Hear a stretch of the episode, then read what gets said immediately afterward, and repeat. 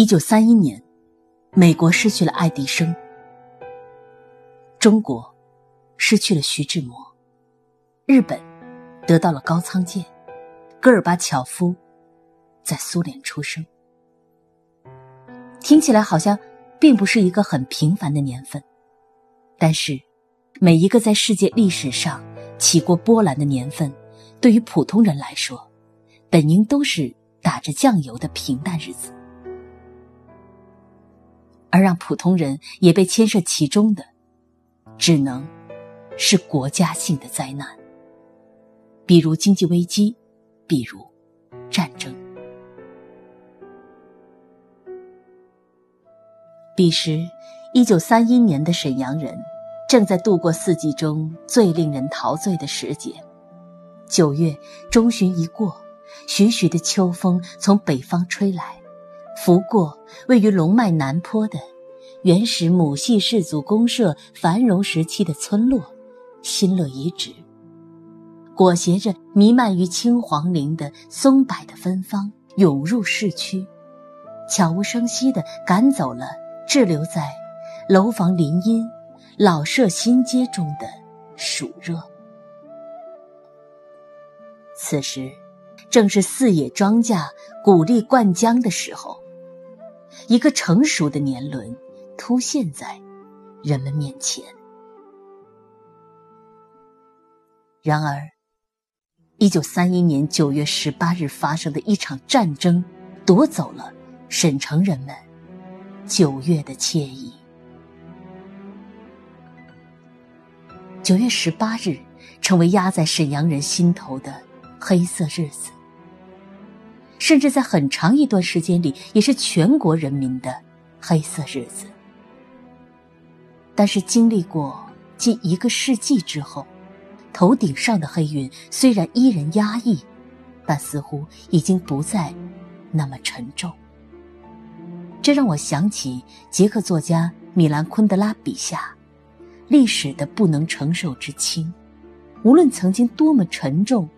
但随着时间的逝去，他的力量就在衰减。历史一直有两个敌人，一个是遗忘，一个是否认。九一八，中国只有一个敌人，这个敌人就是日本。但中国不是故意去遗忘，只是没有做好准备去抵抗遗忘。那时，七零后的父母也刚刚出生，这段历史的完整似乎只能在一代人的手中不断的打着折扣。一九三一年至今，八十七年，不仅承载了一代人的逝去，也承载了一种难以抵抗的遗忘。但是对于这段历史，普遍不了解的几代人。八零后，特别是九零零零后来说，不曾了解过，又何谈遗忘呢？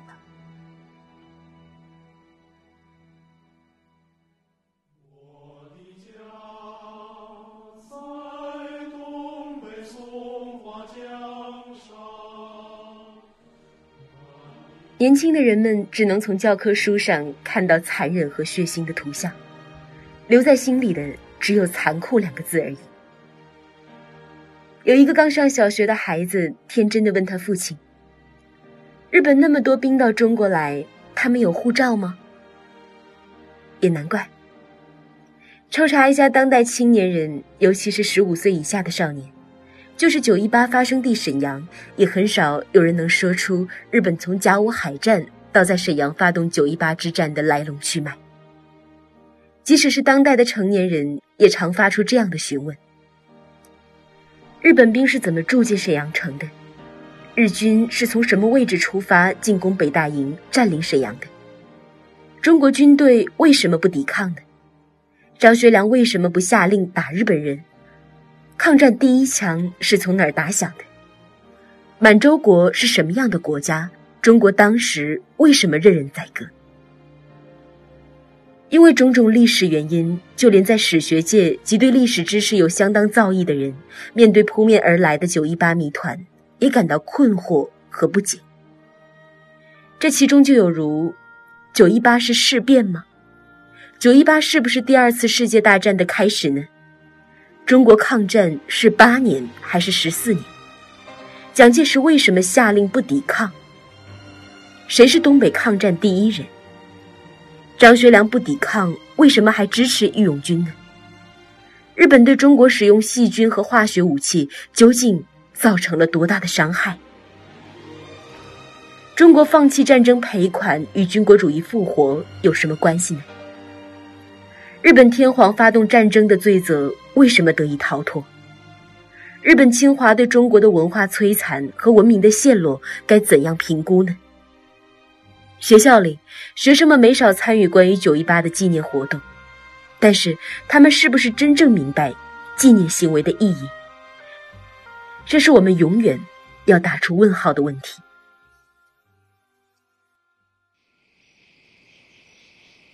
在历史曾经降临过的地方，沈阳，每到这一天一入夜，人们就开始频频看表，还不时凝望着夜空。等待着赴一个历史的约会，时钟指向二十二时十分，古城咆哮了。沈阳市府广场、柳条湖的残历碑前，以及全市十三个区县，都笼罩在警报声中。此时，沈城道路上行驶的所有机动车。停止了行驶，同样鸣笛三分钟。沈阳的电视台和广播电台会中断正常的节目，插播“勿忘国耻，振兴中华”的画面，并同时响起凄厉的警报声。九一八广场的警钟被敲响了，南来北往的火车也拉响了汽笛。沈阳人。驻足在这一时刻，承受着这一刻曾被悍然侵略的耻辱，牢记着深仇大恨。多少年来，沈阳人就是以这样的方式来纪念着这个日子。在当今中国，用这样的方式来度过一个纪念日，仅沈阳一例。是因为八十七年前的这一时刻，日本帝国主义入侵中国的第一枪就是从沈阳打响的，从此，把一个情感上的疙瘩系在了沈阳人的心头。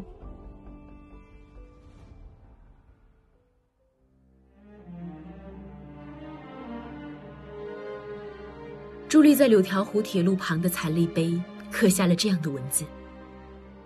一九三一年九月十八日，这是一页永远翻不过去的日历。但是有人试图将这一页撕掉、销毁。随着时光的流逝，日本投降已过半个多世纪了。九一八之夜的枪声已失去八十多个寒暑了。按说，这样国家与国家、民族与民族之间的恩怨，早该走进历史的定位里了。中国人多么想走出灾难的阴影，开启中日友好的新世纪之门啊！然而，我们却面临着如此沉重的现实。日本政府文部省不断的修改教科书，没完没了的否认侵华战争。日本政府官员每年都参拜供奉甲级战犯灵位的靖国神社，并立法旨在复活军国主义，还贼喊捉贼的抛出中国威胁论。日本国内有良知者遭到迫害。法律部门竟然判处揭露日本战争罪行的东史郎败诉，歪曲历史。日本右翼势力公开宣称南京大屠杀是二十世纪最大的谎言，不自量力，在钓鱼岛挑起事端。中国人民在饱受战争之苦后，仍在饱受着感情上的伤害。中国的民间团体发出这样的问询：为什么日本如此变本加厉的毫无历史责任感？为什么日本对中国人仍有着人格上的歧视和经济上的歧视？日本亡我之心到底有没有死去？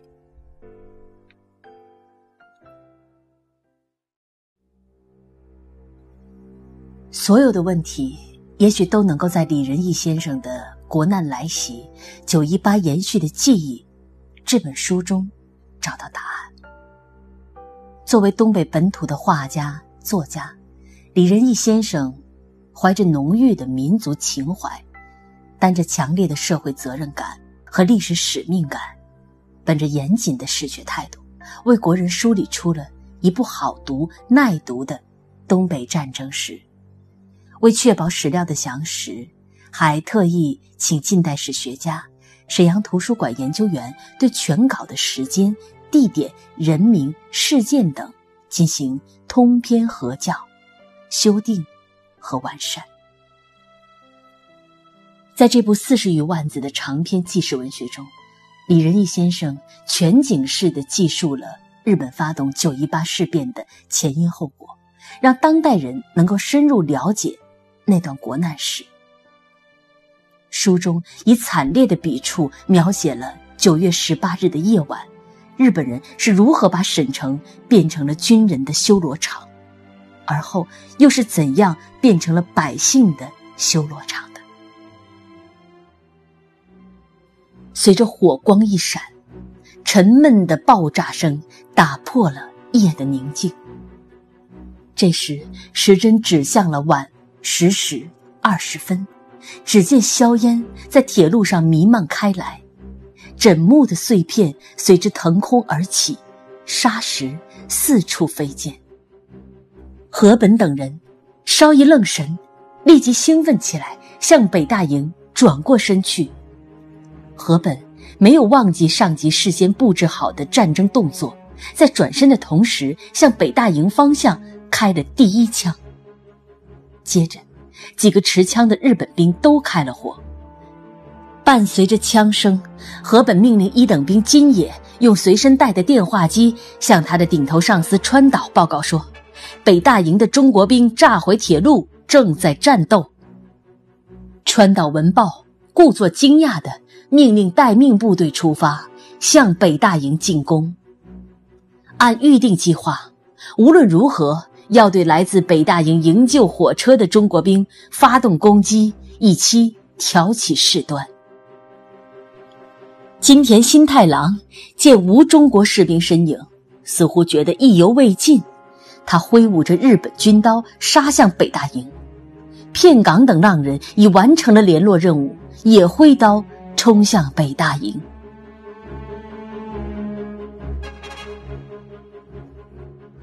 位于独立守备院内的两门日本重炮响了，隔三五分钟就向北大营发射一发炮弹。枪声、炮声响彻在古老的沈阳城上空。北大营硝烟滚滚，沈阳城杀声响起。一个蓄谋已久的阴谋被恶魔引爆了，潘多拉的魔盒被打开了，血腥的杀戮扑向了毫无准备的中国军民。日军逼近西卡门，有的翻越西围墙向营区冲来的时候，步步逼近了西侧的六二一团，团里火速向旅部报告。此时电话线路尚能通畅。六二一团得到的指示是：先不要动，没有命令不要还击。参谋长赵振藩急速向王以哲旅长和荣臻参谋长报告。军情不等人，六二一团这里频频告急。日军打死我哨兵，已冲进营区了。接到不许抵抗命令的士兵们，有的没穿衣服，一个个赤手空拳，眼看着日军冲到室内。旅里通知到了，参谋长转达上级指示，官兵一律不准轻举妄动，更不得还击，原地待命，最好仍然躺在床上不动，枪库不要打开。日本兵的刺刀就要捅过来了，中国兵接到的。竟是这样的命令。日本兵闯进北大营，见中国士兵就杀，管你是不是还击抵抗。更有甚者，他们冲进士兵的营房、连营团的军官宿舍，对躺在床上的、坐在床上的、站在墙边的中国兵连刺带砍。有的中国士兵被扎死在被窝里，有的被砍杀在墙角里，有的被追杀在门槛边、兵舍前。中国士兵怒目而视，眼睁睁看着刺刀捅进自己的胸膛，有的气得直跺脚，有人躲在床下，结果也被捅死了。等着死，不还手，直到血流尽，挺着哀刀为国被杀身成仁。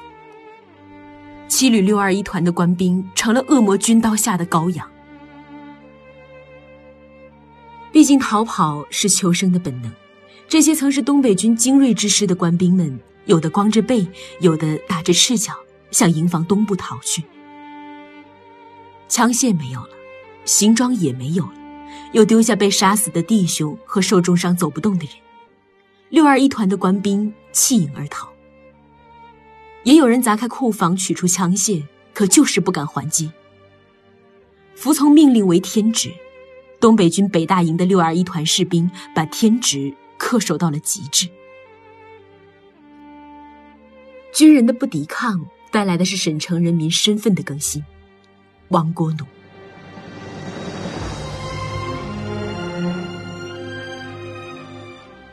在电影《南京南京》里，有一幕应该会让如今的年轻人震撼和不解。两个日本兵打开了教堂的大门，门开的一刻，他们愣住了，因为满教堂都是中国人。但是下一刻，两个日本兵脸上的表情由惊恐很快转为狂喜，因为满教堂蚂蚁一般密密麻麻的中国人全都举起了双手，以示任人宰割。也许其中有影视创作夸张的成分在，但是它却让我想起，在一九三一年的九月十八号，也是中华民族的国耻日，二十万东北军面对两万日本兵是如何的溃不成军。